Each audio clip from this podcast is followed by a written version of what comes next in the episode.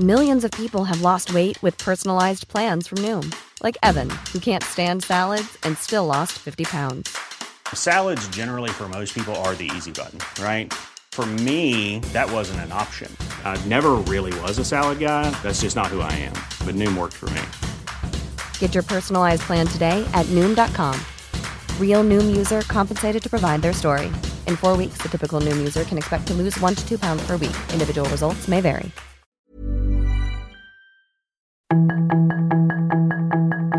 Tarde a tarde, lo que necesitas saber de forma ligera con un tono accesible. Solórzano, el referente informativo.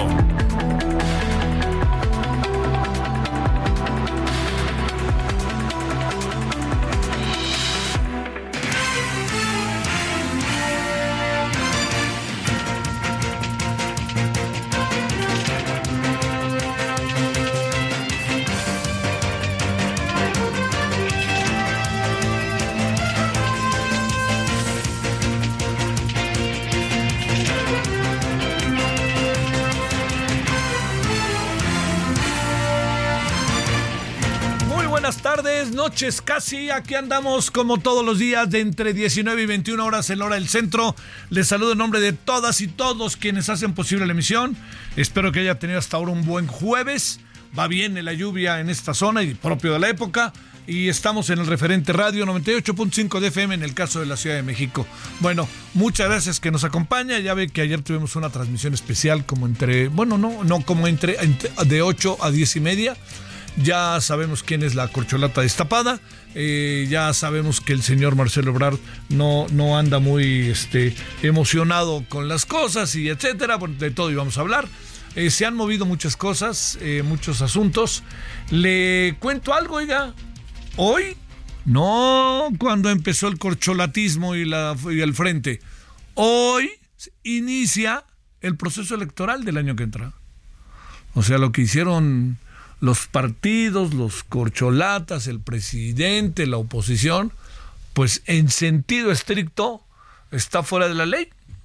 Entonces, es algo inédito. Entonces, ayer platicábamos que a quién le pedimos que nos echen la mano para aplicar la ley. Pues, ¿a cuál ley si no hay ley ahí? Los puede uno conminar a pórtense bien, pero para usted cree que se van a portar bien. Vea usted al presidente día con día, pues no. Y cuando digo portar bien significa apegarse al, al, marco legal. Pero bueno, pues el gran asunto es, sin la menor duda, eh, yo como decía hoy en mi artículo ahí, es, ¿qué hará Marcelo Obrar? Nos lo preguntábamos hace una semana, ¿no? Y ahora, como Tiburón 2, ¿qué hará Marcelo Obrar segunda parte? ¿Qué hará? Bueno, así, y así vamos a ir. A lo mejor que hará Marcelo Ebrard a partir del lunes, tercera parte, y por los siglos de los siglos. Bueno, si le parece, aquí andamos para que usted esté al tanto, escuchemos si le parece algunas de las cosas que han pasado a lo largo del día para que usted esté informado y bueno, pues este le deseo lo mejor para esta tarde, tarde noche, le recuerdo que a las 21 horas en hora del centro también vamos a estar como todos los días en referente de la noche, eh, Heraldo Televisión y vámonos con lo más importante al momento. La información de último momento en el referente informativo. La coordinadora nacional de los comités de la defensa de la 4T, Claudia Sheinbaum, junto al presidente nacional de Morena, presentaron el nuevo eslogan del proceso rumbo a 2024, el cual será unidad y movilización. Informaron que se acordó el inicio de mesas de trabajo para consolidar la alianza con el Partido Verde y Partido del Trabajo para ganar las elecciones del 2024, trabajos que iniciarán el próximo domingo. El presidente Andrés Manuel López Obrador celebró la victoria de Claudia Sheinbaum en la encuesta interna de Morena para elegir al candidato presidencial rumbo a las elecciones de 2024. El presidente nacional del PRI, Alejandro Moreno, tomó posesión como representante suplente de su partido en la mesa del Consejo General del Instituto Nacional Electoral. La consejera presidenta del Instituto Nacional Electoral, Guadalupe Tadei, anunció el inicio del proceso electoral federal 2023-2024. Informó que el día de la jornada electoral, el 2 de junio próximo, se instalarán más de 170 mil casillas para que participen más de 98 millones de electores. Armando Quintero, alcalde de Iztacalco, aseguró que el triunfo de Claudia Sheinbaum en el proceso interno del Movimiento de Regeneración Nacional es una buena noticia para el país. Añadió que la exmandataria capitalina significa para la nación la oportunidad de tener la primera gestión liderada por una mujer de izquierda y preparada académica. Un juez federal vinculó a proceso a José Adrián Enríquez Orona, alias El Rider, presunto integrante del grupo criminal La Línea, quien fue señalado por la Fiscalía General de la República como uno de los autores materiales de la muerte de nueve integrantes de las familias Levarón, Langford y Mills, en Bavispe, Sonora. Se registró una explosión en un tianguis en la ciudad de Morelia, Michoacán. Ocho personas resultaron lesionadas por quemaduras, de acuerdo con reportes preliminares. Durante agosto, la inflación mantuvo su ritmo de disminución, aunque más lento. El índice nacional de precios al consumidor presentó un incremento de 0.55% quincenal, con lo que la tasa anual se ubicó en 4.64%. La Suprema Corte rechazó amparar a Gustavo Cárdenas Fuentes, vinculado al caso de García Luna, acusado de ser parte de la red que desvió dinero a Estados Unidos. Cárdenas Fuentes buscaba evadir el pago de 342 millones de pesos en impuestos. La resolución tuvo lugar apenas unas horas después de que durante la conferencia del pasado 14 de junio, el presidente Andrés Manuel López Obrador exhortara a una minuciosa revisión de la situación del empresario. Sus comentarios y opiniones son muy importantes. Escribe a Javier Solórzano en el WhatsApp 5574 50 13 26.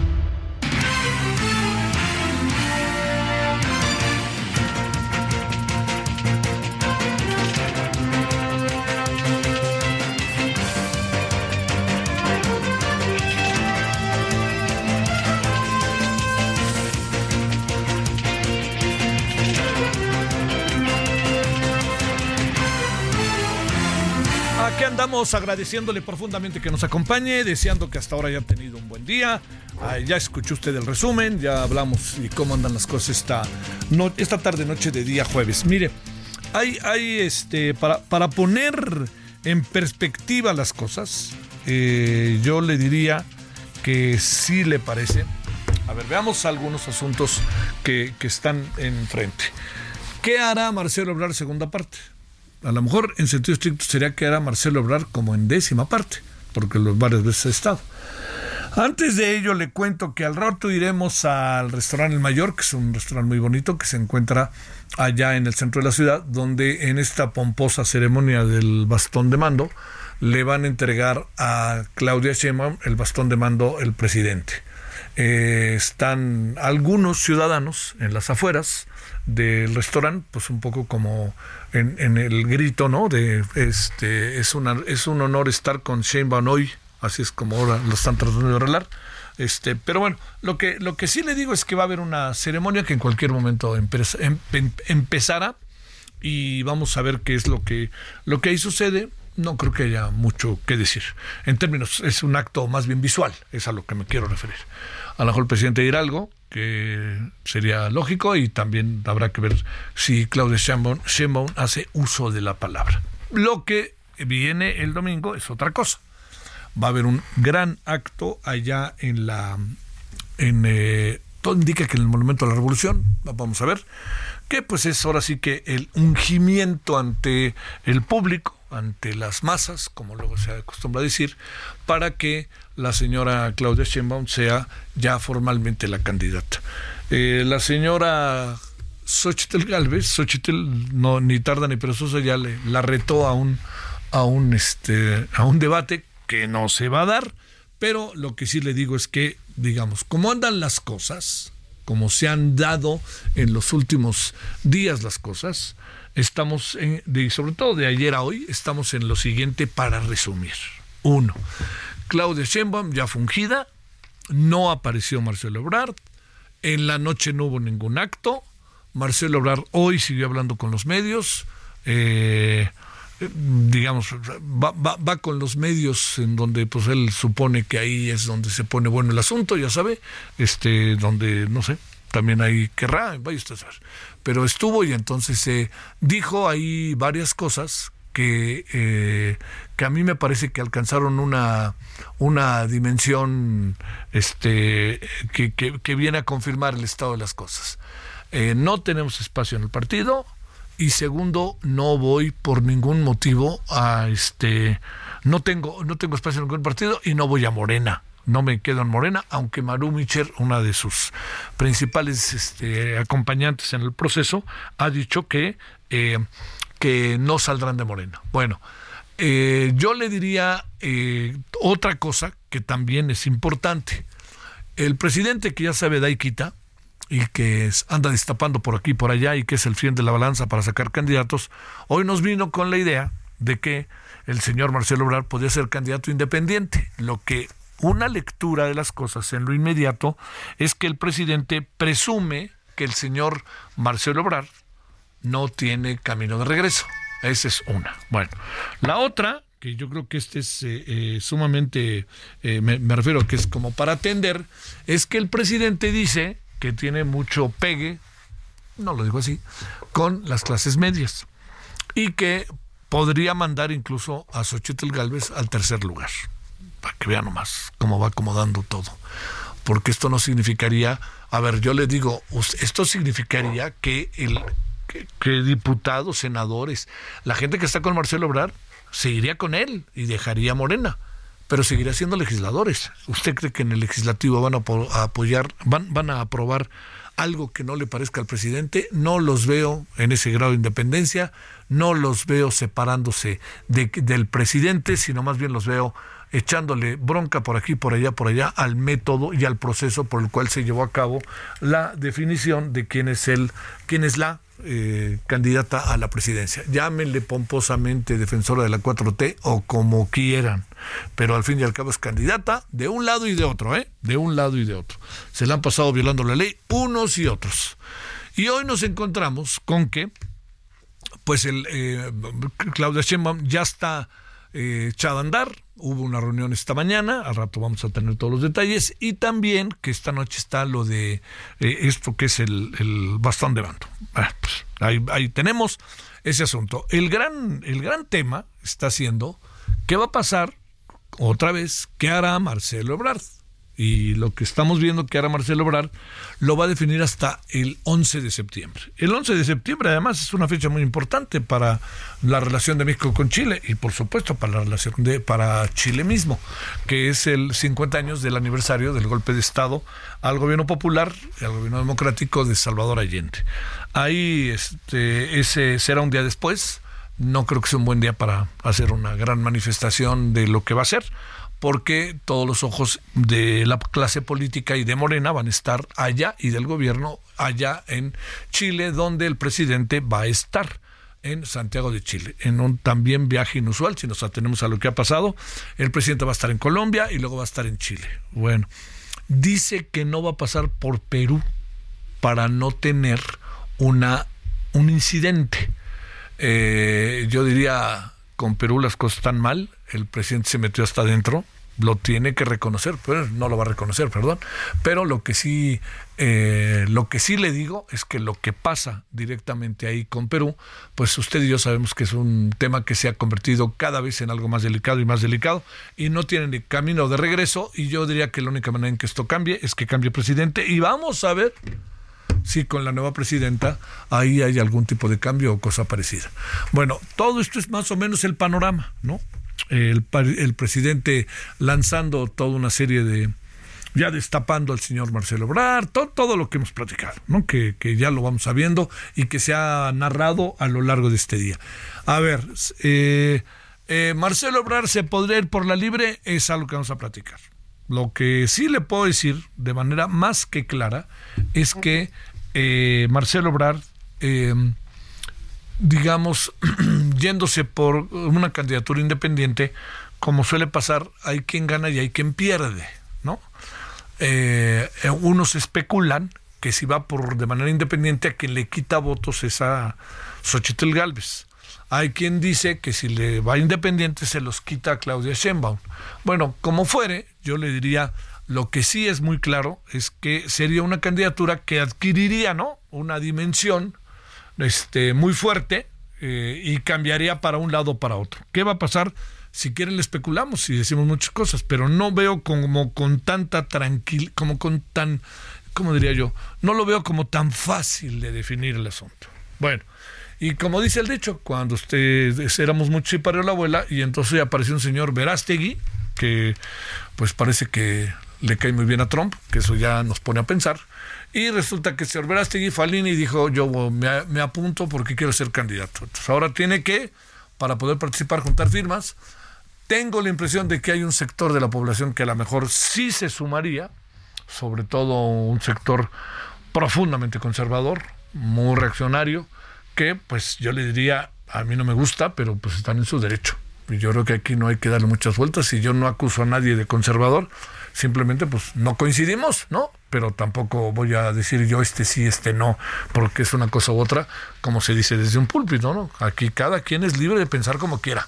Y aquí la clave está en que en los procesos electorales y en la gobernabilidad las cosas son totalmente, ahí se definen y ahí es donde funciona. Bueno, entonces como ve, muchos escenarios conjuntos, muchos escenarios que se están suscitando eh, en este septiembre mes patrio eh, le cuento que de este domingo en 8, de este viernes en 8, mañana es, eh, no lo olvide, 15 de septiembre, no va a haber puente ni cosa parecida, eh, y que también la semana que entra pues tenemos a los niños héroes, el Día de los Niños Héroes, andan estrenando películas como El Ejército de Niños Héroes, habrá que ver qué tal están, y vamos a hablar mañana sobre ellas, pero le confieso que no pudimos hablar con ellas porque andan circulando con su película en muchas partes de, de América Latina, y entonces ya, ya nos dijeron que la semana que entra estaremos con con el tema. Bueno, entonces, básicamente esto es lo que nos echa a andar. Eh, hay ahí un asunto singular, Mario Delgado, pues en buena medida le debe su vida política a un hombre que se llama Marcelo Brad, pero ahora pues él dice lo queremos tanto y a todas estas cosas que, que de repente sí, de repente cuestan un poquito de trabajo a eh, escuchar a los políticos. ¿Qué, qué, qué, ¿De qué tamaño es la piel, de, de qué gruesor, perdón, es la piel de los políticos, no? Así le diría, un hipopótamo y un elefante juntos se quedan chiquitos, ¿no? Es una cosa ahí que, bueno, a ver, yo le diría, ahorita parecen todos peleados, ¿no? Y que, a ver, lo recordamos si quieren un mes. Pelearse, pelearse, pelearse. Así al ratito las conveniencias los junta y órale, ¿no? Bueno. Vámonos a las 19 con 16 en la hora del centro, 19 17 en la hora del centro. Vamos dándole para algunos de los asuntos que tenemos. Algunos de los asuntos que tenemos hoy los tendremos en la noche mucho más a detalle, con más pausa. Y ahorita por lo pronto le vamos, junto con estarle informando cómo van las cosas en nuestro país y en el mundo. Bueno, 19 17 en la hora del centro. Estamos en el 7 de septiembre 2023. Heraldo Radio 98.5 de FM, el referente. Solórzano, el referente informativo.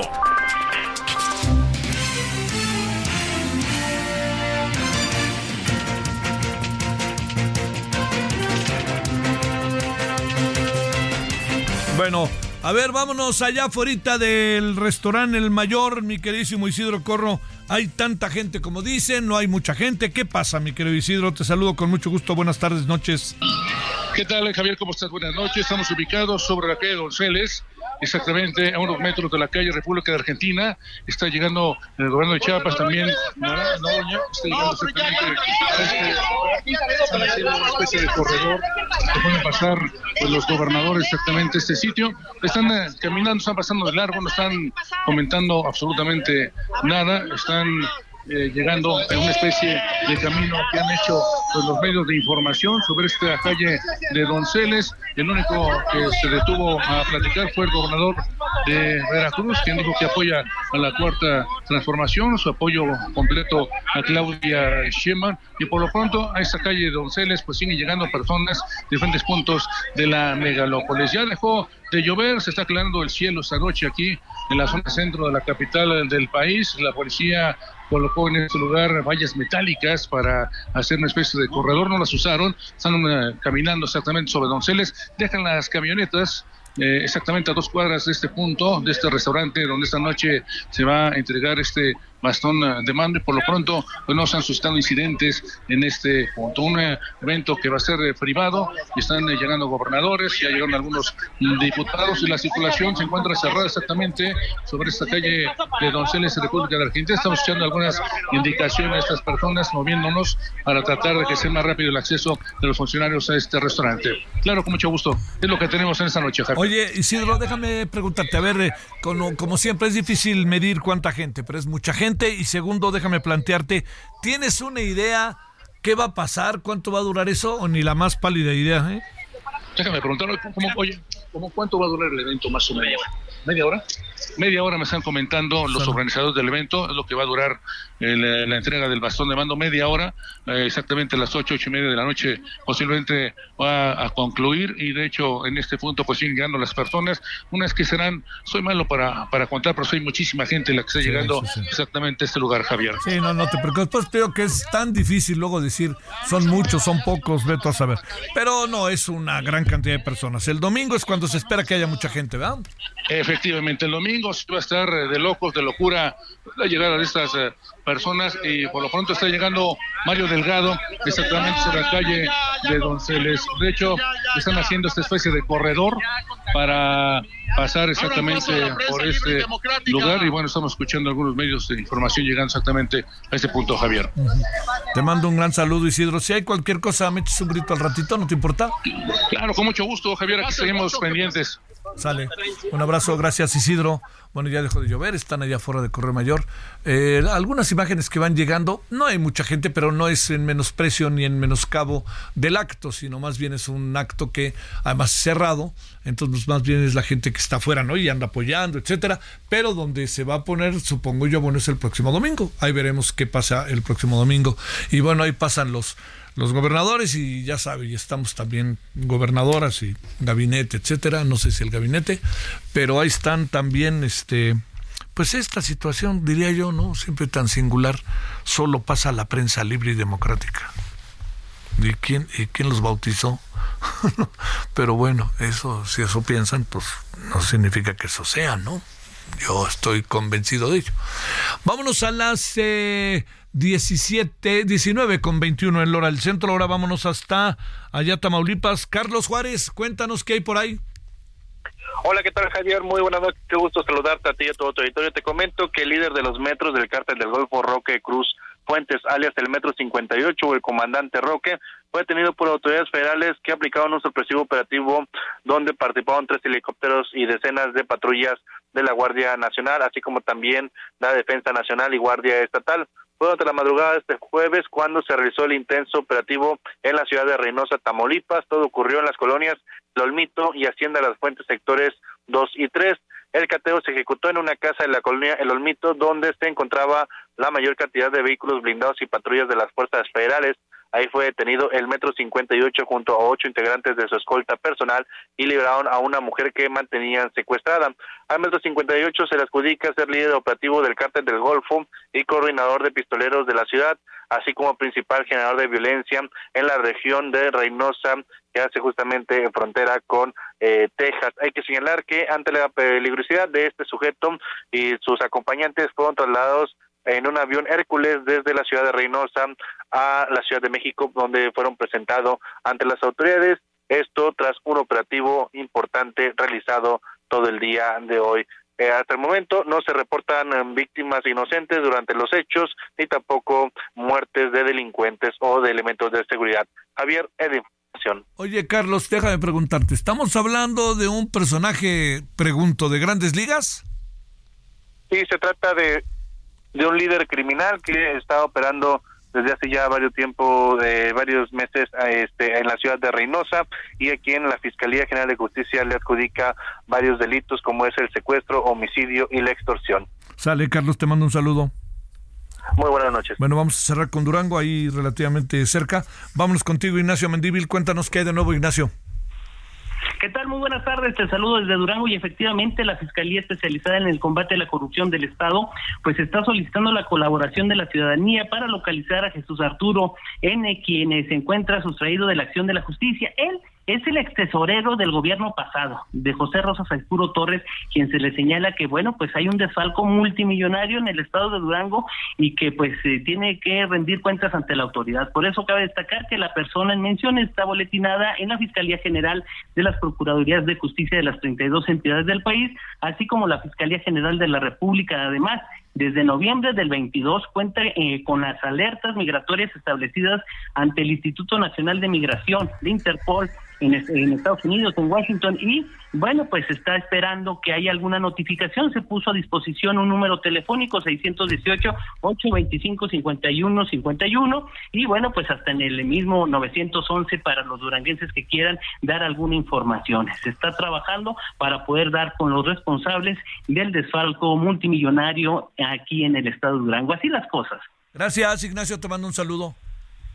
Igualmente, gusto en saludarte. Bueno, a ver, le cuento muy breve, en breve qué tenemos para hoy, además de lo que ya tiene usted aquí. Vamos a hablar de Claudio Sheinbaum, vamos a hablar de Xochitl Galvez, vamos a hablar de que hay la petición de ponerle un 5% de, de impuesto a los ricos ricos del mundo, ¿eh? Pausa. El referente informativo regresa luego de una pausa.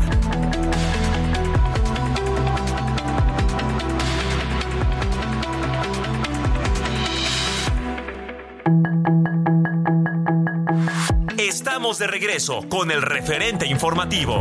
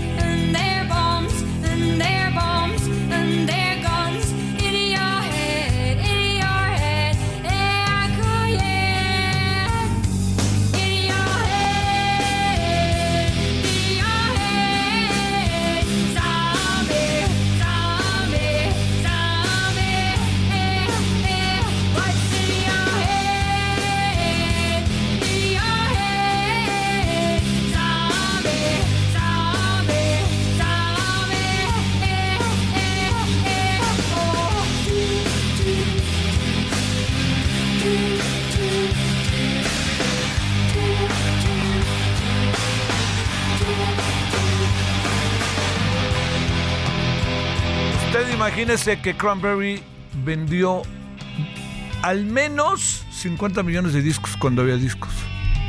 Fíjese nada más. No, un grupazazazo, a mí me encanta. Es, son irlandeses. Eh, The Cranberries estuvieron activos desde 1989 hasta 2019 y luego tuvieron una bronca dentro con su maravillosa cantante. Bueno, esto se llama Zombie y es eh, The Cranberry y es un grupazazazazo, así de esos buenos, buenos. Eh, para que usted sepa, ahora sí que para ser jueves en la tarde le cae bien, ¿no? Cranberry. Nada más la semana que entra el espíritu será festivo, aunque se trabajará de lunes a viernes, ¿eh? Por el grito de independencia y por el 15 y 16 de septiembre.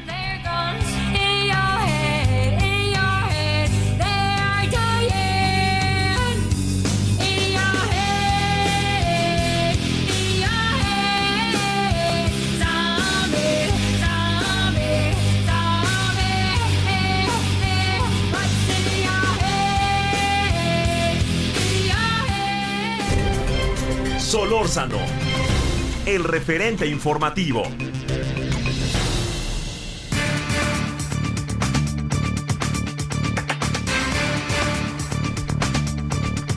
Oiga, este, hoy varios hicimos el ejercicio, algunos de manera privada, otros de manera pública. Yo le confieso que lo hice de manera privada, porque cuando uno escucha al presidente de la República decir una y otra y otra vez, ¿no? Que los medios que son tal, tal, tal, y les avienta toda la, toda la caballería, eh, que no nos hacen caso y además vean ni siquiera. Yo le diría dos cosas. Una, lo que hoy publican el 80% de los diarios, por lo menos desde la Ciudad de México, de los que salen de la Ciudad de México, hasta los deportivos, ¿eh? Ahí por ahí metieron, bueno, basta, ya sabe por dónde no va, pero me refiero, pero hasta los deportivos, que luego hay diarios sensacionalistas, pues como luego se decía, ¿no? Todos tienen el tema, Claudia, y lo tienen con una variante, en algunos casos, en otras sin ninguna variante, que es, es Claudia, y el otro es Claudia, y lo que pasó con Marcelo. Hoy le diría que si nos atenemos en las últimas semanas a lo que se ha dicho sobre Claudia Sheinbaum, pues yo diría que las primeras planas han acaparado materialmente la atención. Eh, por cierto, con razón, ¿eh? No crea que estoy aquí este, tratando de insinuar algo que no va por ahí. Bueno, se lo digo porque también, ¿no? Este, es que los medios vean, miren, ahí los ven, no, hoy no es por ahí. Y en muchas ocasiones no ha sido por ahí, ¿no? Porque aquí algo que puede acabar pasando, que es este, que es muy delicado, es que así como en otro tiempo hubo prensa modo, hoy puede haber prensa modo. Y eso a quien gobierna mucho, mucho que digamos no le sirve, ¿no? sobre todo, ahora mire que se lo digo yo que durante mucho tiempo escuchaba a mis extraordinarios alumnos de la UAM, ellas y ellos, que cuando yo decía algo se me iban encima por eso precisamente, ¿no? Prensa modo no sirve. Prensa crítica construye. 19, 36, 36 en la hora del, del centro. Jorge Aljovín es consultor y analista político. Querido Jorge, ¿cómo has estado? Muy buenas noches. Muy buenas noches, mi querido Javier, y efectivamente, como, como tú lo comentas, para el presidente de la República son más importantes las percepciones que los propios hechos. Pues, bueno, ahí vamos, en ese, entrémosle, bueno. Eh, digamos, uno no puede abstraerse porque todavía estamos entre la euforia, los resultados de aquí al domingo al menos, ya luego entraremos en otra etapa, en donde se coloca Claudia Sheinbaum ya como la candidata de Morena y sus aliados. No solamente eso, va a tener ahorita un acto con el presidente, el domingo tiene otro acto público. A ver, y el señor Marcelo Obrador se asoma y dice que sí, luego dice que no. ¿Cómo ves las cosas? Mira, eh, mi querido Javier, lo que vimos el día de ayer es que fue el día de Claudia, pero fue eclipsada por todo lo que ocurrió alrededor de Marcelo Ebrard. Por lo tanto, lo que estamos viendo el día de hoy es que estamos más atentos por la decisión que tomará Marcelo el día lunes que por lo que ha pasado en los procesos tanto de la oposición como del oficialismo.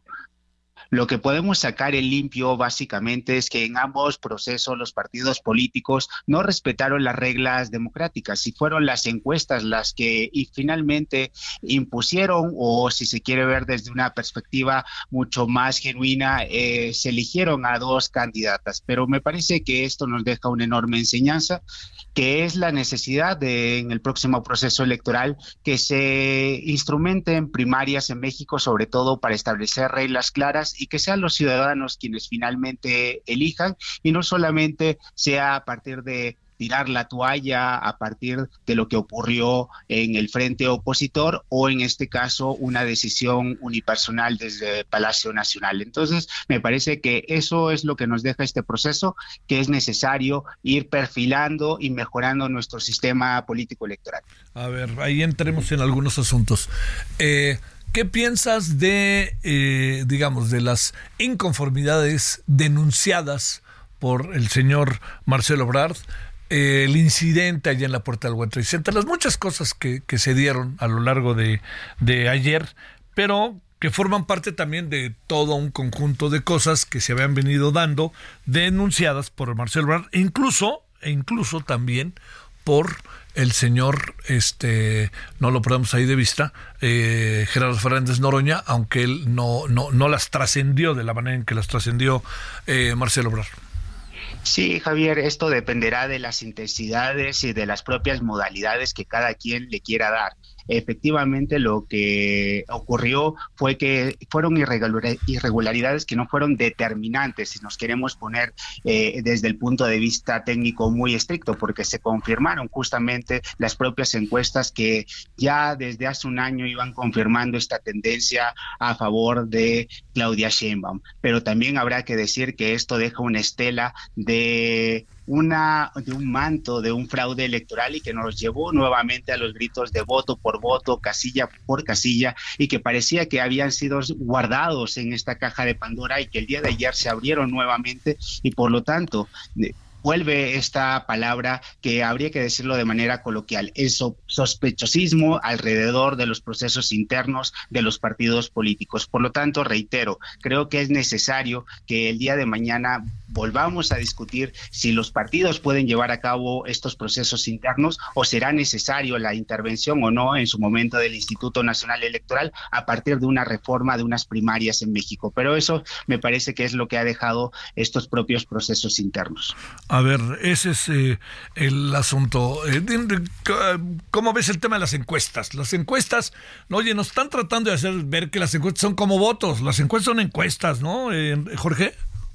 Efectivamente, se les está dando un valor instrumental por cada uno de los bloques, tanto el bloque opositor como el bloque oficialista. Sobre todo, Javier, porque ambas candidatas, no habrá que perderlo de vista, fueron elegidas por las encuestas y no por el voto popular en procesos internos por parte de los militantes, simpatizantes de los partidos políticos. Y esto me preocupa sobre todo porque es un argumento dependiente resbaladiza y que simplemente se ocupa de manera instrumental por ejemplo, cuando escuchábamos que en el frente ya no era necesario llevar a cabo la elección del 3 de septiembre porque ya las encuestas habían decidido. Si fuéramos con ese argumento, estaríamos diciendo que si al final de las campañas las encuestas dan una ganadora de uno u otro bando, ya no llevemos a cabo las elecciones del próximo eh, mes de junio en el año 2024. Por lo tanto, me parece que eso es un tema preocupante porque se está sacrificando la democracia por los intereses populares de los partidos políticos. Por eso habrá que tener mucho cuidado con ese tipo de argumentos. En el caso del Frente, ¿por qué razón supones que no hubo elección el domingo 3 de septiembre?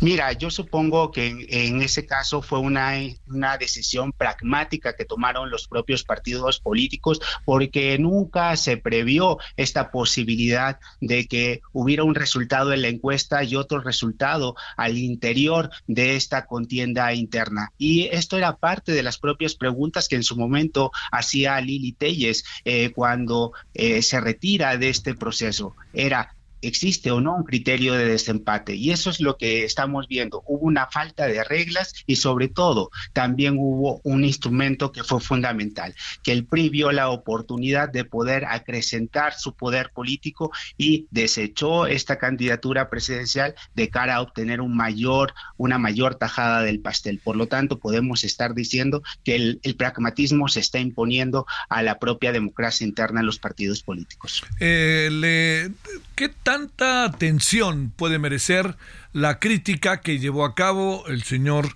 Marcelo Obrar respecto al desarrollo del proceso? ¿Qué tanto debiera trascender? ¿Qué tanto debieran de atenderla?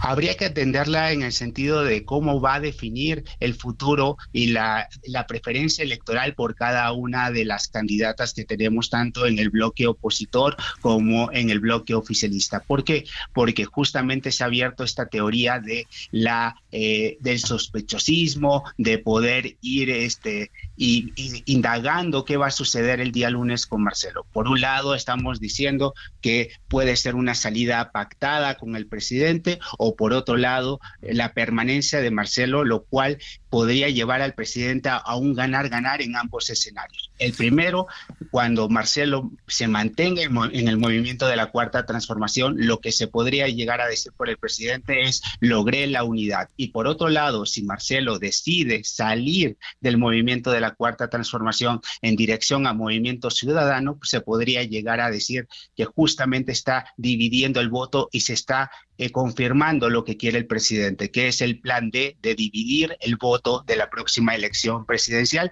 pero también lo que ha quedado claro es que a partir de esta competencia de los nuevos actores políticos de cara al 2024, pareciera ser que el plan C cada día se ve más lejos. Esto es la mayoría en el Congreso y en ambas cámaras por parte del presidente López Obrador. ¿Qué piensas de que la destapada, que ya sabes que el presidente es el fiel de la balanza, iba destapando por aquí, por allá y en todos lados?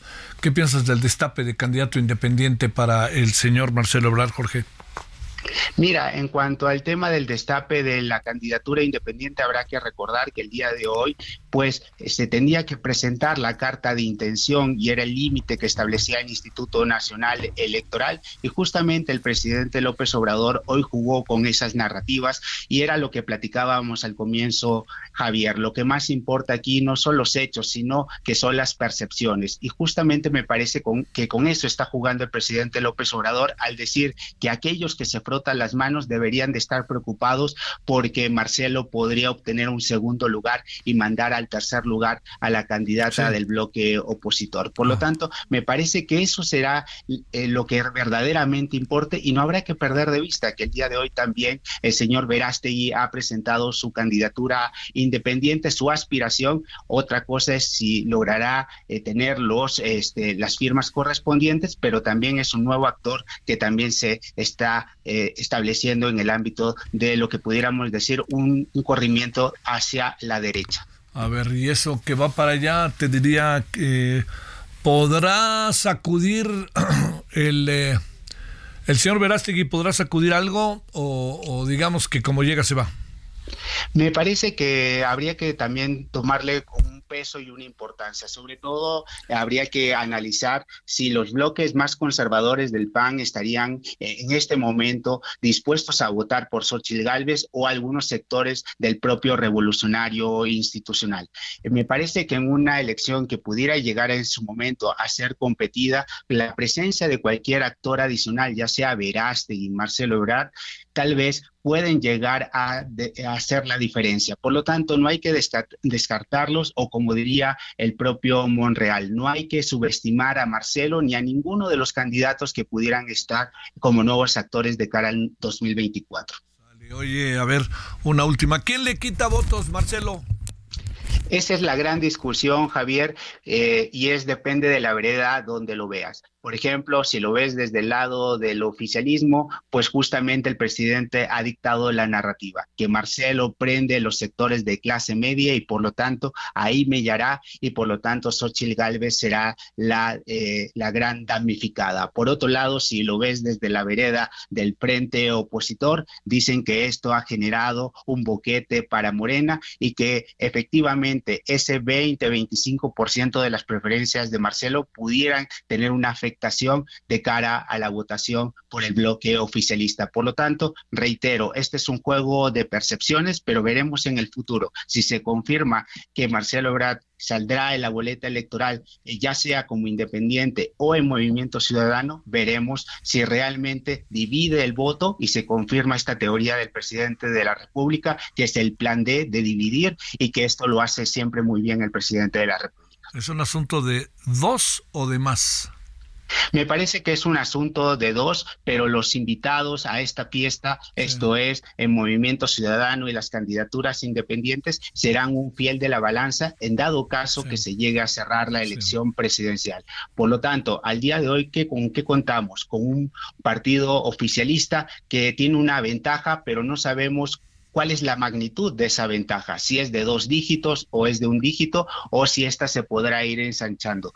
Pero en caso de que se llegue a cortar la diferencia, el señor Verástegui y el señor Marcelo Ebrard tendrán un papel fundamental para generar los equilibrios y justamente las negociaciones políticas. Y simplemente yo diría algo adicional, algo positivo de este proceso es que muy probablemente tengamos a la, la próxima presidenta de la República que va a ser mujer, ya sea del lado opositor o del lado oficialista, recordando que en México hemos tenido ocho mujeres que han intentado llegar a la presidencia de la República y por lo tanto veremos si realmente esto se confirma o no, pero ya es un cambio radical e importantísimo en nuestra vida política del país que hace algunos años parecía imposible.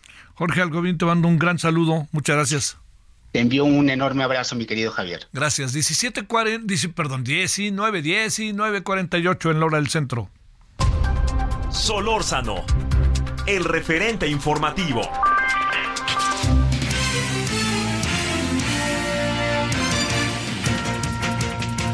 A ver, Isidro Corro, ¿qué anda pasando allá afuera del mayor en el centro, en el acto en función de la señora Claudia Sheinbaum?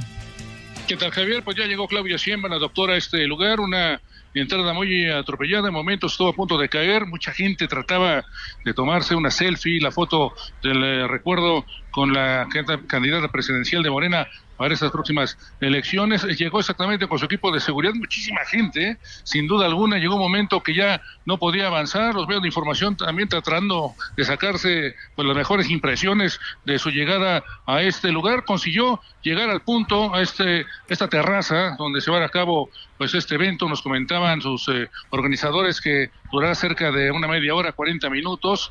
Una vez que concluya, posiblemente van a comenzar a retirarse de manera que, que llegaron, llegó a dar a gusto este lugar. Se le preguntó en torno a Ebrar, no comentó nada absolutamente, dijo que se reservaba algún comentario, ya no hubo tanto problema con la llegada de esa persona. Los que siguen arribando a este punto, pues decenas de personas de varias alcaldías están gritando porras de Shema Presidenta, es un honor estar con Obrador y la circulación pues obviamente sigue cerrada en este cruce de Donceles, República de Argentina. Como referencia estamos ubicados a un costado del Templo Mayor. Así las cosas del centro histórico, Javier. Bueno, oye, y estaba, vi por ahí también Alfonso Durán ¿algún día ya regresará a Sonora a gobernar? ¿Tú qué supones, Isidro? Yo creo que no, ¿eh? Mira, pasó exactamente de la banqueta de frente a mí, nadie lo peló, nadie lo saludó, ningún medio de información pues se acercó a esta persona, están más entretenidos con Adán Augusto, quien obviamente no quiso comentar nada al respecto. Te mando un gran saludo, Isidro, gracias. Un abrazo, Javier. 17, 19 con 50 en hora del centro. 19 con 50 el hora al centro. Bueno, estamos por irnos hacia Baja California Sur, que por cierto también el clima la ha castigado ¿eh? a, la, a la bellísima La Paz, que es La Paz, pero sobre todo a todo el territorio que en otro tiempo así se conocía el territorio de Baja California Sur, hoy es el estado de Baja California Sur, y tenemos por ahí a Germán Medrano para que nos diga, eh, que, que nos hable. A ver, mi querido Germán, ¿cómo has estado? ¿Cómo estás, Javier? ¿Qué tal? Pues mira, aquí con las lluvias de temporada y uno que otro huracán que nos... A ver, venga, venga. California Sur.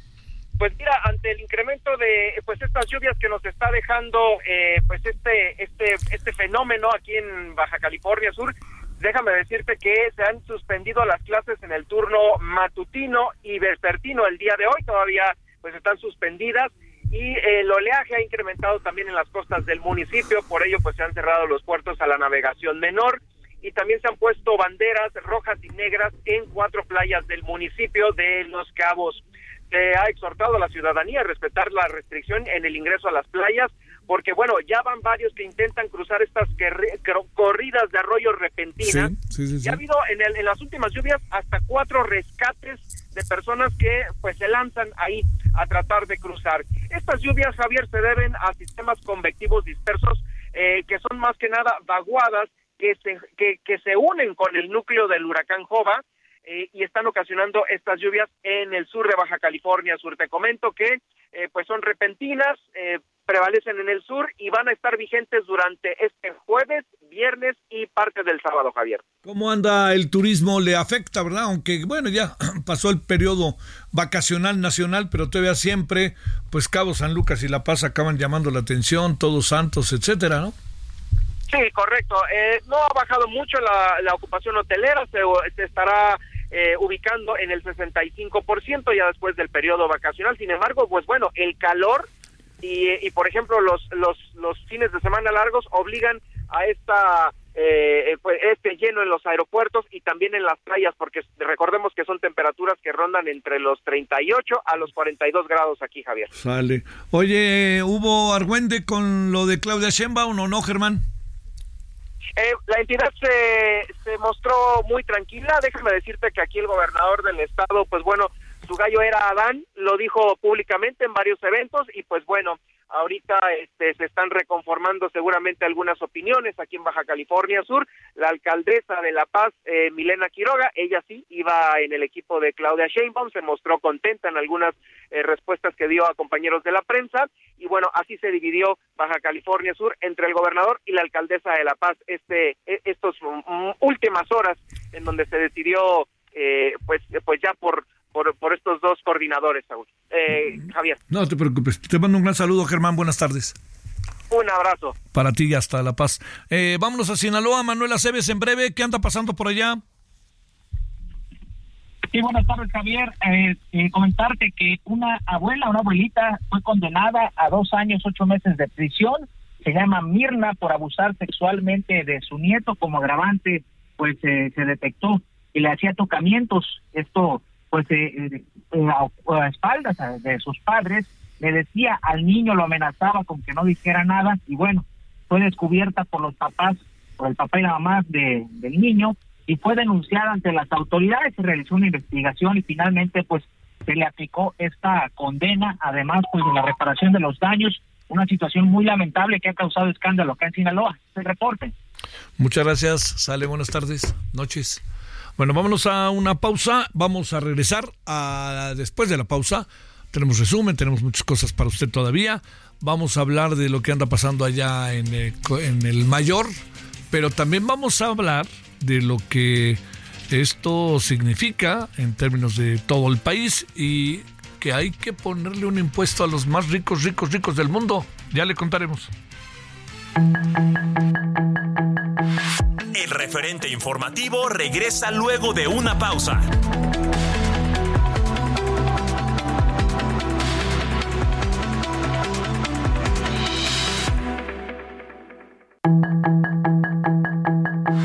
Estamos de regreso con el referente informativo. Ryan Reynolds here from Mint Mobile. With the price of just about everything going up during inflation, we thought we'd bring our prices down. So to help us, we brought in a reverse auctioneer, which is apparently a thing. Mint Mobile unlimited premium wireless. Ready to get 30, 30, bit to get 30, bit to get 20, 20, 20, bit to get 20, 20, bit to get 15, 15, 15, 15 just 15 bucks a month. So, Give it a try at mintmobile.com/switch. slash $45 up front for 3 months plus taxes and fees. Promo for new customers for limited time. Unlimited more than 40 gigabytes per month slows. Full terms at mintmobile.com.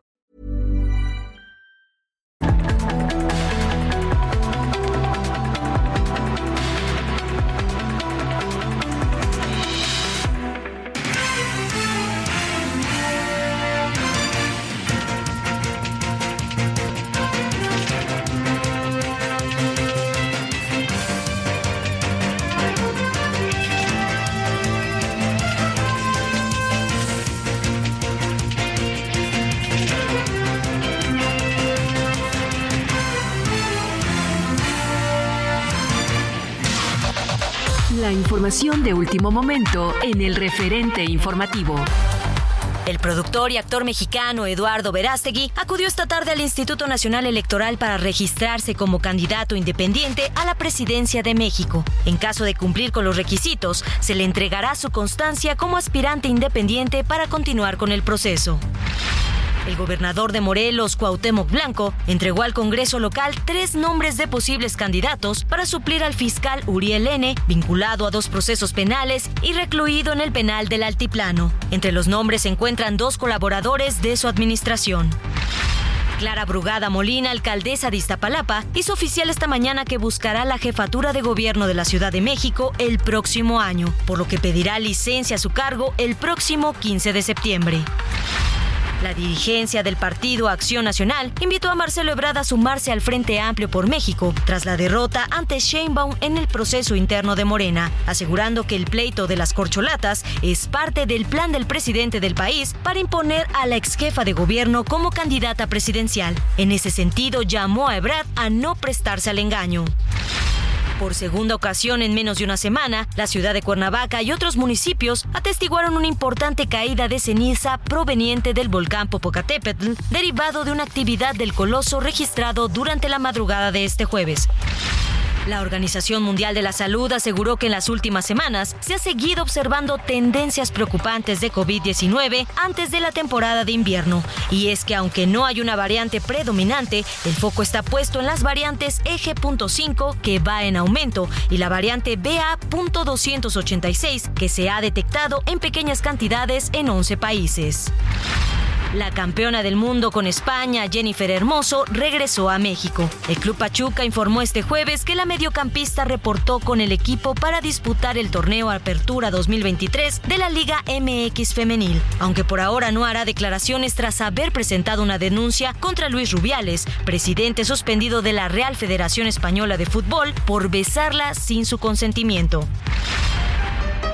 Por primera vez en la historia, una canción creada con inteligencia artificial podría estar nominada a los Grammys. La canción Hair on My Sleep, que imita los estilos musicales tanto de Drake como de Weeknd, ha sido presentada para su consideración en los Grammys, aunque puede parecer que algo así no es posible. Harvey Mason Jr., el CEO de la Academia de Grabación, la organización detrás de los Grammys, confirmó al New York Times que es absolutamente legible porque fue escrita por un humano.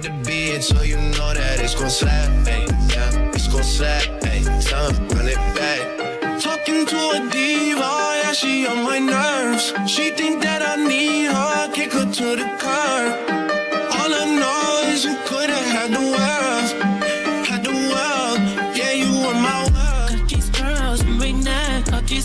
on my check. Like Selena, baby, on my baby, yeah. Drive, on the door. And she white out the store. I my on my sleeve with the city on my back, ain't no. Say she from can't find it on the map. ¿Cómo le suena? Pues inteligencia artificial, ¿eh? Ahí que no le demos muchas vueltas. Al otro día decían, no, no, no, nunca nos van a sustituir la inteligencia artificial. Híjole, no lo sé, ¿no?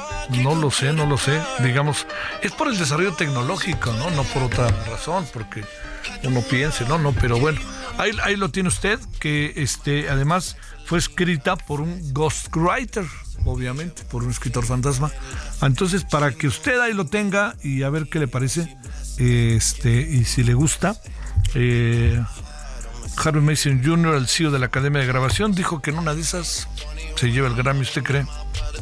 Bueno, es que el Grammy también ya. Los premios son. oh, los premios, los concursos de cine, todo es una cosa tan, tan complicada de poder entender. Pero bueno, ahí escúchelo usted, me dice que piensa. El presidente ya llegó, por cierto, a la entrega de bastón de mando.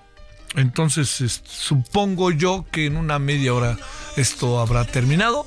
Y este por ahí anda el Heraldo, ahí está Sofía para los que siguen televisión. Anda en el Heraldo, allá está Isidro Corro y Michelle Santiago, por si usted quiere saber. Al rato los vamos a tener aquí en radio. Bueno, 10 y 20, perdón, ya son las 20 con 5 en la hora del centro. my best.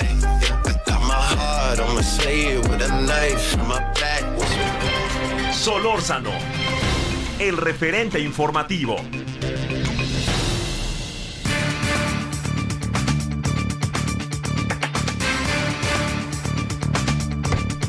Bueno, ¿usted qué piensa sobre este tema?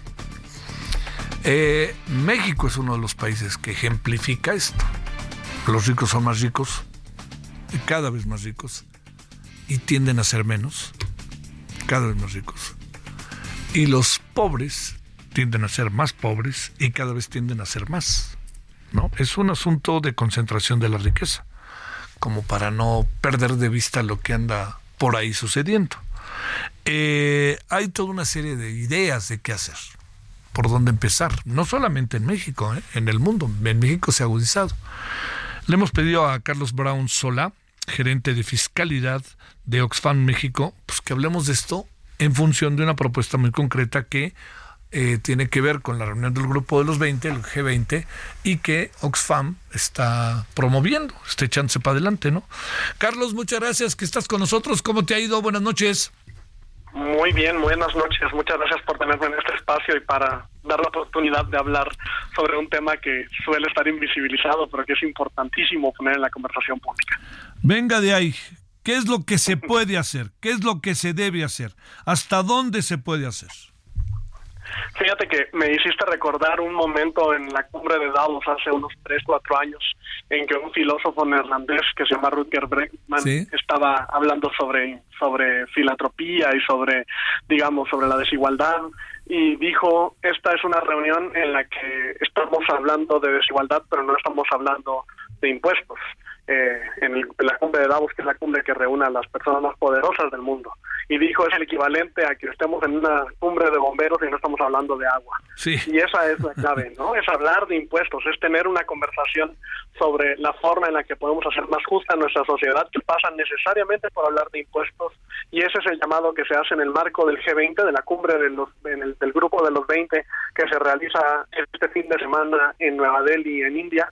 Y hay un llamado por parte de economistas, de de personas políticas, de eh, mismos millonarios, entre ellas Abigail Disney, la heredera de, del, digamos, el conglomerado Disney, Ajá. que dicen hay que cobrar impuestos a las grandes fortunas. A ver, este, esto, digamos, tendría que ver, Carlos, con lo que sucede al interior de los países. Los países, digamos, esto tendría que, cómo, cómo, cómo desarrollarlo, pero también qué tendrían que hacer los países. Oye, eh, digamos, somos un país en donde, eh, Carlos, en nuestro país hay una evasión de impuestos que es para echarse a correr, ¿no? Sí, fíjate que son dos niveles, me parece. Una es los esfuerzos que hagan los países, los, los gobiernos de los países por empujar estos, estas iniciativas que parecieran como medio utópicas, ¿no? Uy, no, de aquí a que paguen, cuando en realidad ya están pasando. Pasó en Argentina, pasó en Bolivia, está pasando en España, eh, Bélgica trae una conversación al respecto, en Francia, digamos, las protestas se deben en buena parte a eso, a que le están cobrando el aumento en la edad de jubilación a la mayoría de las personas en vez de recaudar de los más ricos, ¿no? Y, y se cruza con la crisis climática por allá, en fin. Es una conversación muy relevante.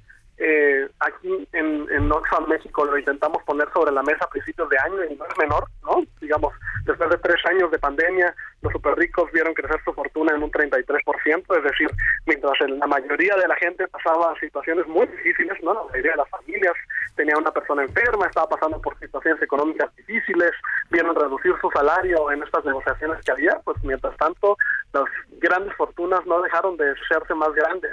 Eh, y eso es una cosa que se reproduce también a nivel global, ¿no? Esa es una conversación que está ocurriendo a nivel global de cómo las grandes fortunas están siendo todavía más grandes, pero pareciera como si no hubiera nada que hacer, ¿no? Como si fuera una cosa de, uy, no, Sí. aquí nos tocó crecer y vivir, cuando en realidad sí hay una alternativa, lo que pasa es que es una decisión política. Toca que quienes están al mando, quienes toman decisiones, pongan impuestos a las grandes fortunas, ojo, a las grandes fortunas, no, no, uy, no, me van a quitar la casa que me heredó mi abuelita de interés social, no, no, no, estamos hablando de las grandes, grandes, grandes fortunas, fortunas arriba, al menos ya en los millones, millones de dólares de fortuna, lo que estamos hablando. Oye, este, a ver, ¿cómo instrumentar eso, Carlos? Que está, está rudo, ¿no? Está rudo porque, oye, habrá gobiernos con altos intereses en el sector privado que hay decir no me los toquen, ¿eh? Sí, claro, ese, y ese es el reto que tenemos, porque esta no es una conversación nueva, es una Sí. conversación que ya Lázaro Cárdenas ponía sobre la mesa hace 100 años, que volvió a salir en los 60 en una evaluación que hizo Nicolás Caldoro, un economista británico muy famoso que dice, "Uy, es una evaluación para el gobierno mexicano, en fin, eso es un cuento viejo en nuestro país y lo que toca es traerlo al siglo XXI, traerlo a la conversación relevante, pero sobre todo de quién paga el futuro de nuestras sociedades, ¿no? ¿Quién paga por quién va a pagar por nuestro retiro, quién va a pagar por la crisis climática, quién va a pagar por todo lo que queremos pagar, los sistemas de cuidados, todo lo que va a tocar en esta sociedad que está cambiando, pues eso implica una exigencia, ¿no? Y eso pasa en este periodo electoral, creo que viene muy bien, ¿no? Nos van a prometer la luna y las estrellas y nos van a decir que hay planes y planes y programas y te voy a dar y te voy a dar y la pregunta que siempre se tiene que hacer es, bueno, ¿y eso cómo se paga? Sí. ¿Quién paga por esa cuenta? Sí, sí. Eh, y por eso es que tiene que ser sí una exigencia, pero también un llamado a las personas tomadoras de decisiones, especialmente en el legislativo, a que esto sea un tema central de cara a la nueva administración, que pongamos en la conversación de la muy necesaria reforma fiscal que hemos tenido ahí sobre la mesa, la patean y la patean como si como si la realidad no fuera otra, ¿no? Eh, ya es momento, ya es momento de tener una conversación sobre esa reforma fiscal profunda, progresiva que se necesita, en donde los impuestos a las grandes fortunas estén en el centro, digamos, de, de una propuesta de esta naturaleza. ¿Qué les quitas a los ricos, ricos, ricos del mundo cuando se piensa en un 5%? Que sus empresas se pueden ir al, al, este, ya sabes, a la barranca. ¿Qué les quitas, no? ¿Qué es lo que, qué es un pellizco, es un pellizcote, es una nalgada? ¿Cómo podríamos? es un pellizquito. Es, si decimos, digamos, las, las propuestas han ido desde el 2 hasta el 5% de la riqueza de estas megafortunas. A ninguno lo dejas, ninguna de esas personas deja de ser mil millonaria si le cobradas un impuesto a esa naturaleza. De entrada vamos a dejar eso claro. Eh, ninguna de ellas lo hace. Y hace rato te decía que hay un primer nivel que es el nacional, que los países están empujando, pero el otro es la conversación regional y global. Los países se tienen que poner de acuerdo entre ellos. ¿Por qué? Porque siempre está esta amenaza de si me pones impuestos, me voy a ir a Turkmenistán a poner mis inversiones, que me encantaría ver que lo hagan, honestamente, me gustaría ver que allá generen las fortunas que generan por acá, pero siempre está esa amenaza latente y por eso es importante que los países se pongan de acuerdo. América Latina está tratando de poner el ejemplo junto con el Caribe, con una cumbre fiscal regional que se realizó en julio en Cartagena, en Colombia, en donde lo que dijeron fue, vamos a ponernos de acuerdo, vamos a dejar de meternos el pie sobre eh, las medidas fiscales que ponemos como si eso fuera el motivo por el cual las empresas invierten en nuestros países, ¿no? Siempre está esta cosa de si no les, les perdonas 10 años de predial, no se van a poner en tu estado, ¿no? Es la conversación habitual, cuando en realidad pues, no ese es el motivo, es que haya infraestructura de calidad, es que esté bien conectado, con conectividad, digamos, a través de, la- de Internet, pero también formas de conectividad física, que haya mano de obra digamos, calificada, de calidad, que haya infraestructura pública, puentes, carreteras, puertos, todo eso cuesta dinero. Sí. Todo eso se tiene que pagar. Sí. Entonces, en realidad, la conversación de fondo es cómo vamos a pagar por esto, evitando la conversación de, y es que se lo van a llevar, y es que no van a querer invertir en nuestros países. Y por eso es que es muy importante que los países se pongan de acuerdo. Es muy importante que rompamos con esta idea de, uy, no, van a dejar de invertir, van a dejar de generar empleo. No es cierto. No es cierto, son mitos que hemos reproducido una y otra vez, porque en los países en donde se toman estas medidas no cambian las condiciones macroeconómicas. Es decir, no hay una relación entre dar concesiones, beneficios tributarios y el crecimiento, la mejora en, la- en el bienestar de la población. Es un mito que hemos reproducido por décadas, que es momento de romper y por eso es que esta carta se vuelve tan importante de cara a un llamado a la justicia fiscal. A ver, este, no, eh, te- ¿qué, qué, qué podrá, dónde se concentra más la riqueza? ¿En los países más pobres o no necesariamente? No necesariamente, porque ahora las economías del norte global están esas de las grandes fortunas y ese es un tema muy importante. México es un, yo creo que México es un gran ejemplo para dejar claro eso que mencionas. México es un espejo de las desigualdades globales. Es un país donde las personas más pobres del país, digamos las, las más las pobres de pobreza extrema, conviven o se encuentran en una situación muy parecida que las más pobres de África subsahariana, es decir, de las zonas más pobres del mundo. Pero nuestros ricos se codean en Davos, en Nueva Sí. York, en Aspen, digamos, con los más ricos del mundo porque tienen fortunas muy parecidas a las de ellos. Es decir, en los casos de las economías del sur global, llámese México, Brasil, Sudáfrica, son casos más extremos donde adentro de las fronteras conviven personas muy pobres, las más pobres del mundo, con las personas más ricas del mundo, pero cada vez hay más representación de personas mil millonarias del sur global en las listas, digamos, de Forbes y compañía, donde se codean con los Zuckerberg, los Musk, que son los que solemos identificar. Es decir, es un problema generalizado en el mundo, pero que tiene consecuencias, o digamos, se ve de manera más, más agravada en el caso de las economías del sur global. Bueno, oye, eh, ¿los millonarios dicen en automático que no? ¿O cómo, cómo ves las cosas, Carlos? eh? Mira, en, en México yo estoy esperando, llevo meses buscando a quien rompa ese pacto de las élites, a quien diga, no, no, no, ya toca, porque lo que está pasando ahora en Estados Unidos, lo que está pasando en Europa, es que se están organizando en grupos, eh, Patriotic Millionaires, que es uno de los convocantes de esta carta que mencionábamos al principio, eh, es un grupo de personas mil millonarias que dice, oigan, cobren los impuestos, te decía, la heredera de Sí, sí, sí. Disney, eh, digamos, Warren Buffett, ya son cada vez más los que dicen ya es hora. En México todavía no llegamos a encontrar, yo espero pronto encontremos a nuestra persona millonaria que diga, oigan, como que ya es hora de poner para el dinero, para la bolsa común, ya es hora de poner para el futuro de la sociedad en común. Eh, yo, yo sigo esperando y estoy ansioso por ver quién rompe ese pacto de las élites y yo creo que ya no tarda, honestamente, yo creo que ya toca poner la mirada, porque además lo que te decía, estamos en el mismo, no estamos en el mismo barco, pero sí estamos ante la misma tormenta. La tormenta que viene con la crisis climática, con los problemas de pensiones, con el enveje- enveje- envejecimiento de la población, son problemas que nos van a tocar a todas y todos y que representan también riesgos para estas personas, aunque no lo quieran ver, ¿eh? aunque hoy el discurso de algunos de ellos sea, no, no, no, cada quien se rasca con sus uñas, en realidad cada vez se va a ver más la necesidad de ese dinero público que está ausente en un país que además recauda muy poco en impuestos, contrario a lo que se cree. Somos el menos recauda de la OCDE, uno de los más bajos de América Latina y el Caribe. Es decir, esta es una conversación muy pertinente para el futuro, no nada más para el presente. Créeme que no es tan obvia la pregunta, Carlos. ¿Por qué supones que, por ejemplo, multimillonarios mexicanos dicen que no? ¿Qué supones? Pues históricamente han dicho que no. Históricamente este es un país en el que muchas de las reformas se han parado, en buena parte, pues porque el sistema tributario está hecho por y para ellos. Y hablo en masculino a propósito, porque son una enorme mayoría hombres.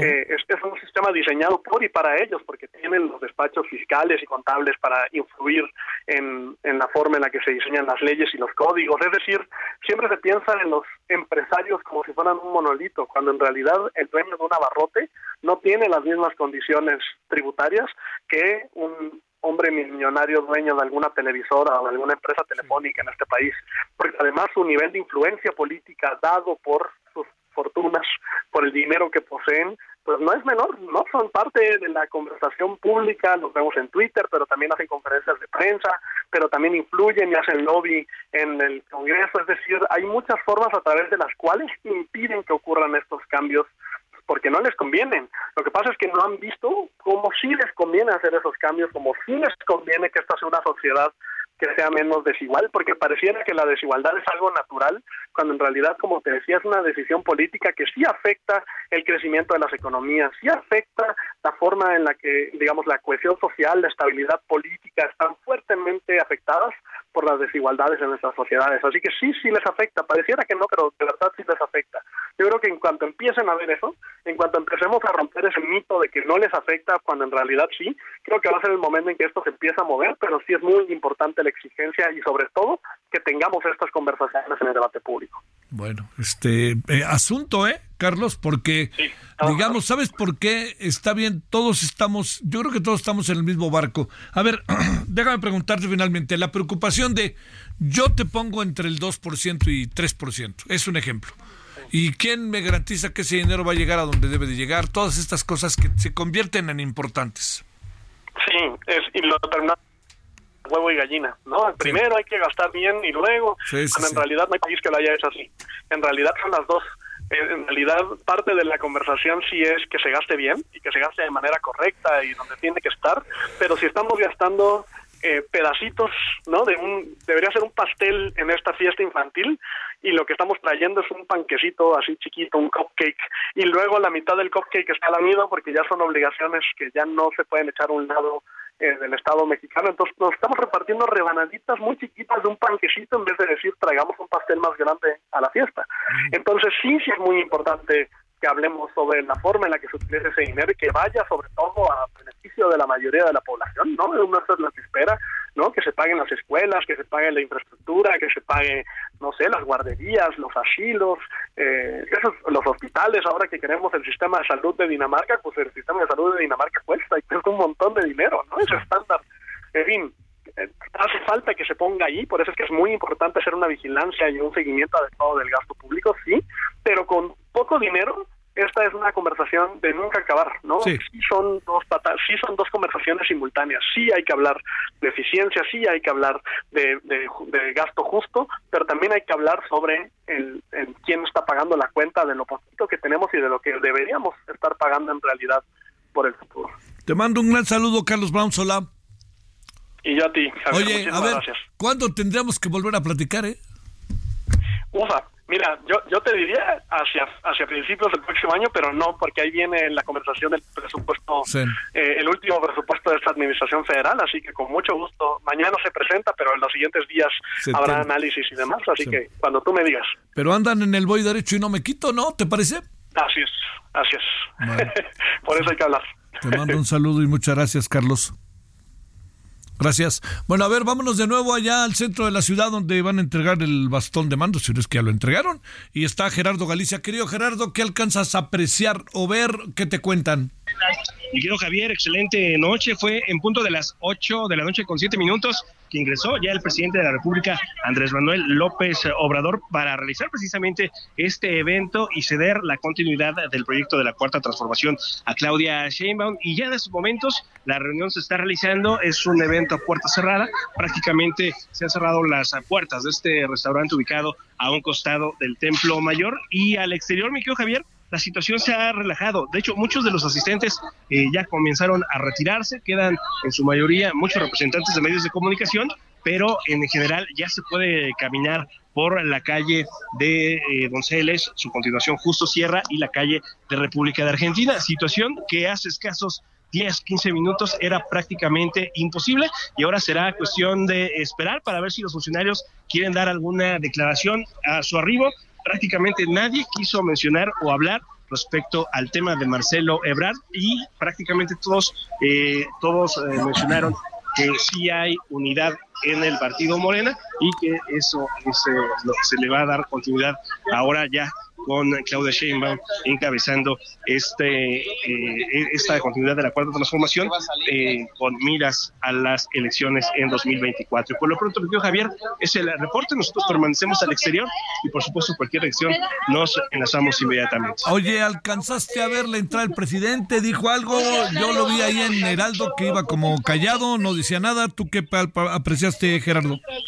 Llegó un tanto corriendo, mi querido Javier, y justo la toma la hacíamos en la calle de Justo Sierra. Llegó por un costado del el Templo Mayor, puesto que era prácticamente imposible llegar por Donceles, y llegó un poco acarrerado, sí, vimos que avanzó bastante, bastante rápido, no quiso dar ninguna declaración e inmediatamente, prácticamente, luego de pasar por este entronque de la calle de República de Argentina y Justo Sierra, ingresó para comenzar con este evento que estaba programado comenzar a cerca de las 7 de la noche. Vale, bueno, cualquier cosa ahorita antes de las 9 o después de las 9 en la tele, ahí te encargamos, Gerardo, gracias. Con todo gusto, excelente noche. Bueno, te mando un saludo, gracias. Oiga, bueno, vámonos a la última pausa. Vamos a, a entrar a la parte final. Eh, ¿Recuerda usted este caso de un médico que usaba fentanilo y lo pedía y se lo llevaban? Pues eh, allá en, este, en Cabo San Lucas, pues resulta que eh, lo, ya, ya lo está detenido, ¿no? Pues él da sus explicaciones y hay muchas cosas que se dicen. Bueno, ¿qué le parece si hablamos de eso y de otras muchas cosas de aquí hasta las 9? Pausa. El referente informativo regresa luego de una pausa.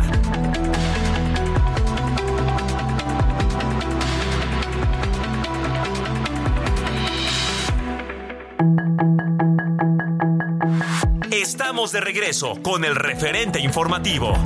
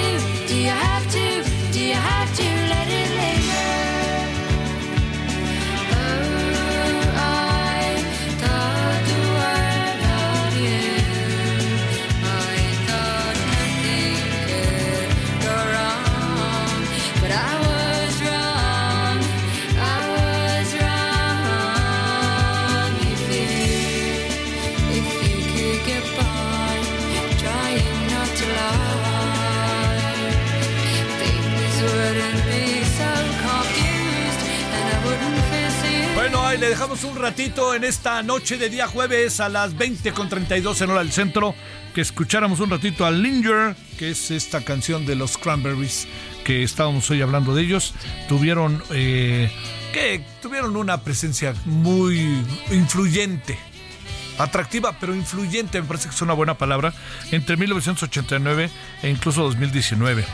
Eh, nada más y nada menos nada más y nada menos, vendieron cerca de 50 millones de discos en todo el mundo. El desenlace de su cantante fue muy triste, ¿no? Padrísima chava, además, guapa, atractiva. Bueno. Bueno, aquí andamos a las 20 con 33 ya en la hora del centro. Ahí lo dejamos con Linger con los Cranberries.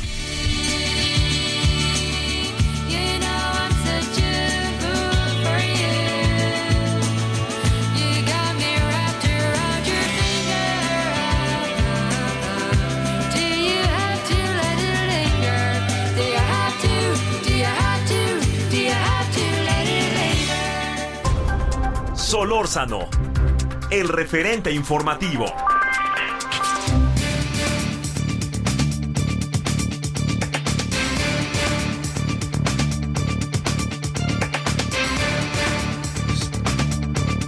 Está circulando, fíjese, una información, a ver si podemos en un momentito dársela más a detalle, pero eh, pues hace rato hablamos ya de ello, hasta Tamaulipas, pero para que no se nos vaya, es que cayó el Metro 58. Usted decir quién es el Metro 58, pues es el líder de plaza, espectacular operativo, tres helicópteros artillados, 70 patrullas, unidades militares.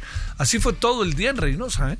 allá en Reynosa, Tamaulipas. Roque Cruz Fuentes, jefe de la plaza de plaza del cártel del Golfo Metros, junto con ocho de sus escoltas, eh, tres helicópteros, bueno, ya hablamos de ello, pero desde las siete y media de la mañana esto se echó a andar a todo lo que da. Hace rato teníamos a Carlos Juárez desde Tamaulipas y no queríamos, no queríamos pasar por alto la información, por más que usted ya en este momento la tuviera, habrá gente que no y entonces nos permitimos dársela a conocer. Es la detención de un capo grande allá en Tamaulipas, ¿eh? No lo perdamos, jefe de Plaza de Reynosa. Bueno, vámonos entonces a las 20 con 34 en la hora del centro. Antonio Juárez Navarro, abogado defensor del doctor Gustavo Darwin Aguirre. ¿Cómo estás, abogado? ¿Dónde andas? Te saludo con mucho gusto. Hola, ¿qué tal? Muy buenas tardes. El gusto es mío. Acá ando en la casa de todos ustedes. Este, ¿Estás allá en, en la Baja Sur o andas por acá? Mm, no, acabo de llegar de allá de los cabos de las diligencias, tanto el doctor, que todos ustedes ya ahorita les platico, y también su esposa a otra diligencia acusada de lo mismo de forma inverosímil el día de ayer y ya hoy estoy acá por Querétaro. A ver, te pregunto, ¿la, la esposa para ir por partes la tienen detenida o no está acusada? ¿Qué anda pasando con ella, eh? No, a ver, la historia me imagino que ya tu audiencia ya la conoce. A ver, si quieres, pero sabes qué, ándale, si quieres empecemos de cero por donde te parezca, abogado. Vale, el doctor Gustavo Darwin Aguirre Castro, médico anestesiólogo, este, compró cuatro cajas con seis ámpulas de fentanil cada una, de 10 miligramos. Cabe mencionar que de esos 10 miligramos traen .5 miligramos de gramos de fentanil es decir, que con las 24 se juntan 4 gramos de fentanil, todo lo demás es líquido, ¿no?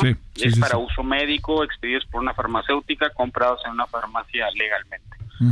A los médicos les dan una un receta, bueno, solicitan y es un trámite de casi un año para que les otorguen un recetario especial para controlados. A él se le otorgaron 200 folios. Ah.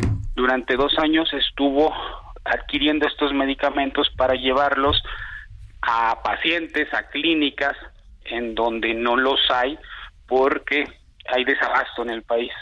Entonces, de digamos de 80 clínicas que puede haber en, Los Cabos, a lo mejor el, el, el 20% tienen permiso para controlarlo, las otras no. Entonces, cuando hay una, una cirugía programada, él tiene que llevar esto justificando que es para un paciente. ¿no? La ley mexicana no regula qué se hace con los sobrantes, la ley mexicana no regula que tenga que ser exacto, porque a lo mejor yo pido una caja que viene con seis y a lo mejor solo uso tres contigo, que como mi paciente y sobran tres, ¿no? El punto es que el, eh, en junio de, de, este año, él compra en la misma farmacia de siempre, la farmacia se lo envía y FGR advierte en, en la paquetería que hay una caja con una receta a nombre de un paciente a nombre de él y hace algo que se llama entrega vigilada.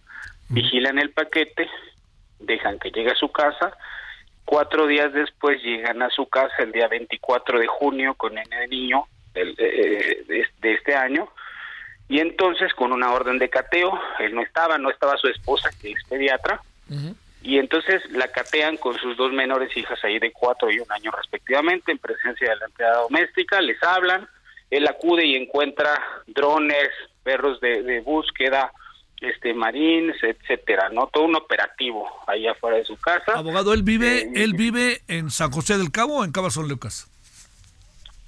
Él vive en San José del Cabo. Ajá, sale. Entonces, Sí, entonces llegan, incautan el, el- el- el- la cajita, pero dejan asegurado su inmueble. Entonces, eh, él pues, los, lo sacan de su casa, ¿no? sí. Eso fue el sábado 24, si mal no recuerdo, y el día lunes acude con un diverso abogado que en ese entonces tenía a, los, a, a La Paz, de que es donde radica la oficina donde se ejecutó el cateo de FGR, y entonces él comenta, él cuenta que llegó, eh, mostró su recetario, mostró correos de la COFEPRIS donde le acusaban de recibida de cada receta, inclusive de esta última, y le dicen, bueno, déjame pensarlo, dame 30 minutos, se va con su abogado, regresa, y le dicen, ahora solo va a entrar tu abogado, y cuando sale su abogado le dice, bueno, para esto afuera de las instalaciones, lo intercepta una de las personas que estuvo en el cateo y le dice, mira, hay dos caminos, uno corto y uno largo. El corto pues son 200 mil pesos y el largo es muy tortuoso. Entonces luego dice, pero ¿por qué? Si yo tengo todo en regla, entran y luego su abogado entra solo y sale y le dice, ya no son 200, ahora son 600, te vas a ir de espaldas y dice, pues si no tenía 200 menos 600. ¿qué, qué es lo que hace, Entonces, perdóname pasa- abogado, abogado, qué es lo que hace que suba de 200 a 600? ¿Por qué se toma esa decisión de parte de quienes presumen ser autoridad? Pues es ilegal tanto mil pesos como 600. claro, claro. Eh, eh, yo no sé si allí el abogado inventó, yo no sé si la autoridad le dijo eso, yo no sé si, si se pusieron de acuerdo, lo que sé es que es ilegal 200 y 600 y lo que sé es que muchas veces en este país se, se, a- se hace leña del árbol caído, dice, ven a un hombre asustado que, que trabaja legalmente, que tiene su casa asegurada, ¿no? Y que, que tienen una controversia ahí, dicen, pues bueno, vamos a... No, eso no, no justifica que una autoridad actúe de esa forma. Entonces pasa un mes, entran otros abogados, le dicen que no se puede hacer nada, no se ampara, no... Presentamos un amparo primero para que no lo detuvieran, presentamos otro amparo para que se le, se le desasegurara su inmueble. El juzgado, juzgado tercero radicado en La Paz, juzgado de distrito, otorga la suspensión provisional, es decir, dice sí le tiene que dar su casa, ¿ya?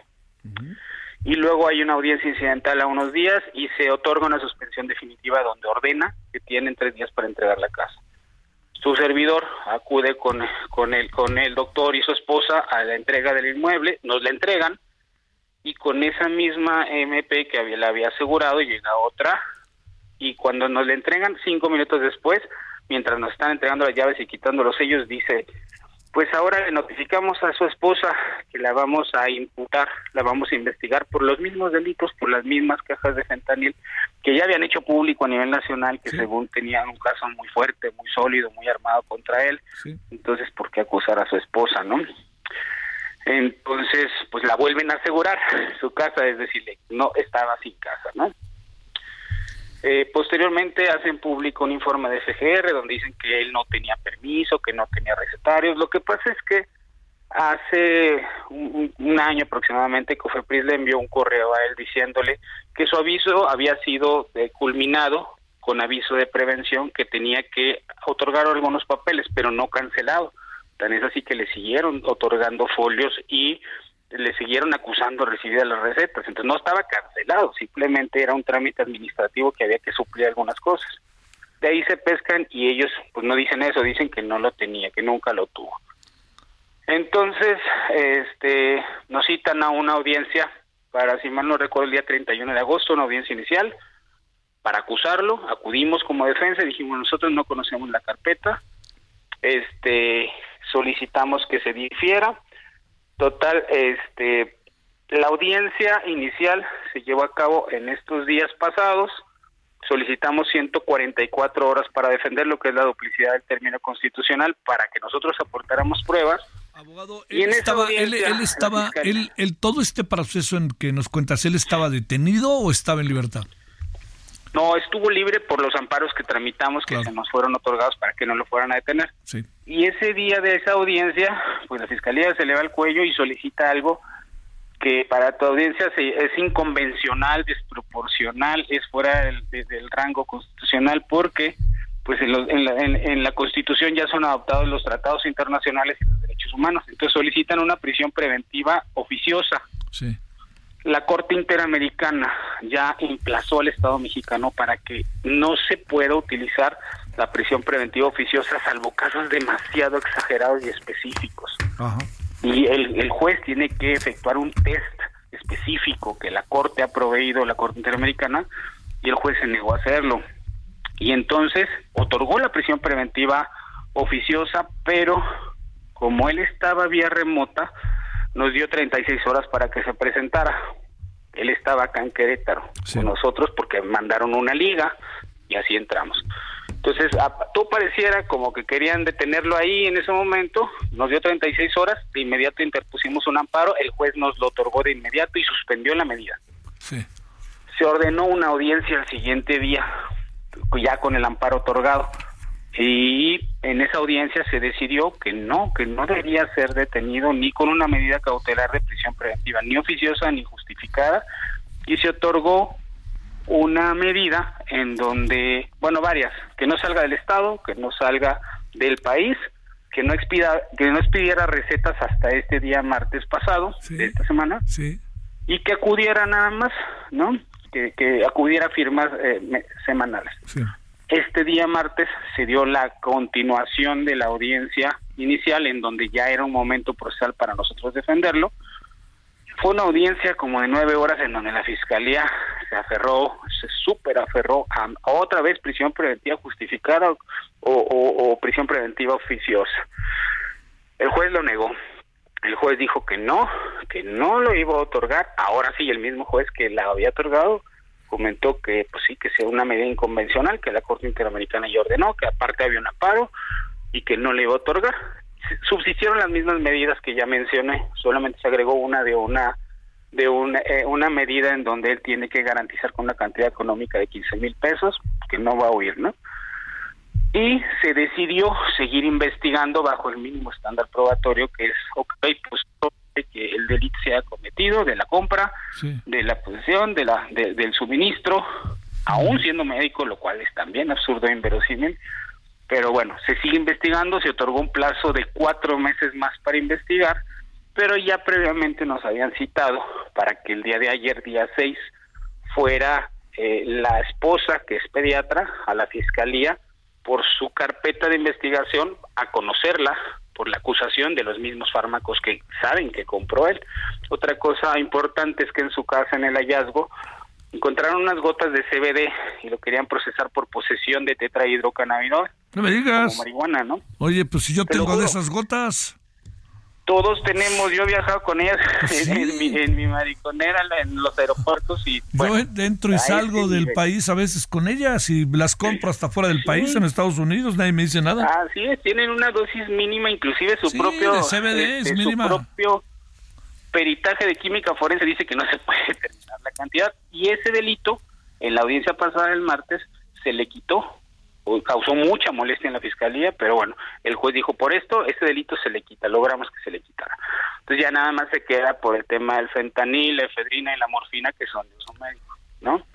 Entonces, pues ahora, ayer llevamos a su esposa a conocer la carpeta, la dejamos reservada sin declarar, no es una audiencia, es como una entrevista, Sí. y ya pedimos copia de la carpeta para ahora defenderla a ella, pero también otra cosa que para tu audiencia omití mencionar es que esta defensa interpuso una denuncia por cohecho en contra de estos funcionarios en asuntos internos de la FGR en Ciudad de México. Sí.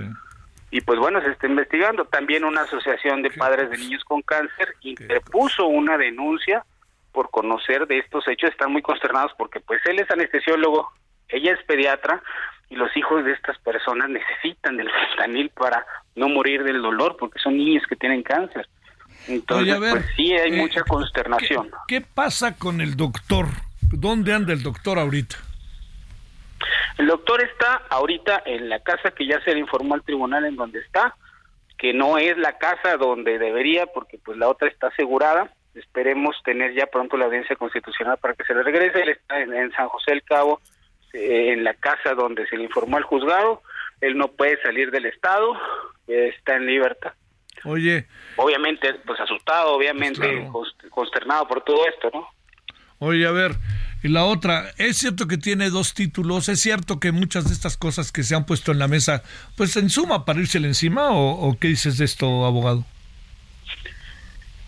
El doctor me pregunta si él tiene dos cédulas profesionales. Sí, exacto, eso quise decir, perdón. Sí, Sí, claro, sí, él, él es médico cirujano y aparte es anestesiólogo y aparte tiene entrenamiento en, en- en anestesia guiada por ultrasonido, que no todos los anestesiólogos lo hacen. sí. Entonces es un hombre altamente preparado, es un hombre que ayuda a muchas personas, es un hombre que, que es un buen padre, es un buen esposo. Lo, lo he conocido en este tiempo porque estamos día y noche pegados en la defensa sí. y es un gran hombre, la verdad. Bueno, a ver, este, muy en breve, abogado, ¿en qué terminará esto? Largo camino, ¿verdad? Pues nosotros confiamos en que las herramientas que nos provee el Estado, también pusimos una queja ante la Comisión Interamericana de Derechos Humanos, le pedimos medidas de protección y hicimos alusión a esto de que pues parece como ya un acto de venganza de la FGR. Hace rato escuchaba en tu programa que se hablaba de, de, de que en Tamaulipas se está viendo detenciones de Sí, capos. sí. Aquí se trata de un médico. Entonces, eh, confiamos en la justicia mexicana y en las herramientas que tenemos y si no, pues están los amparos, están los otros tribunales y pues espero que no sea tan largo, espero que entren en razón, espero que estas fiscales que han actuado de esta forma sean removidas de sus cargos y sean investigadas. Si cometieron algún delito, no las estoy prejuzgando, nunca se ha dicho su nombre. Inclusive delante del juez dijeron que tenían por su seguridad, porque el doctor había organizado marchas y que la sociedad estaba confundida pensando que la atacaban, pero con ese actuar no dejan otra cosa que pensar. Oye, abogado, te buscamos en una semanita o dos máximo para que nos digas cómo van las Claro cosas. que sí. Te agradezco Con mucho. Estamos a sus órdenes. Gracias que tomaste la llamada, abogado. Antonio Juárez. Abrazo. Navarro. 10 y 20, 49 en hora del centro. Solórzano, el referente informativo. En medio del vendaval de Morena y que si Claudia Sheinbaum, que si el bastón de mando, que si Marcelo Ebrard y que si todas esas cosas, le queremos agradecer para hablar de un tema importantísimo que trasciende sexenios y la vida a Yunit Silim Rodríguez, integrante de la colectiva del colectivo Marea Verde Quintana Roo y de la red feminista Quintana Roense. Yunit Silim, te saludo con gusto, ¿cómo has estado?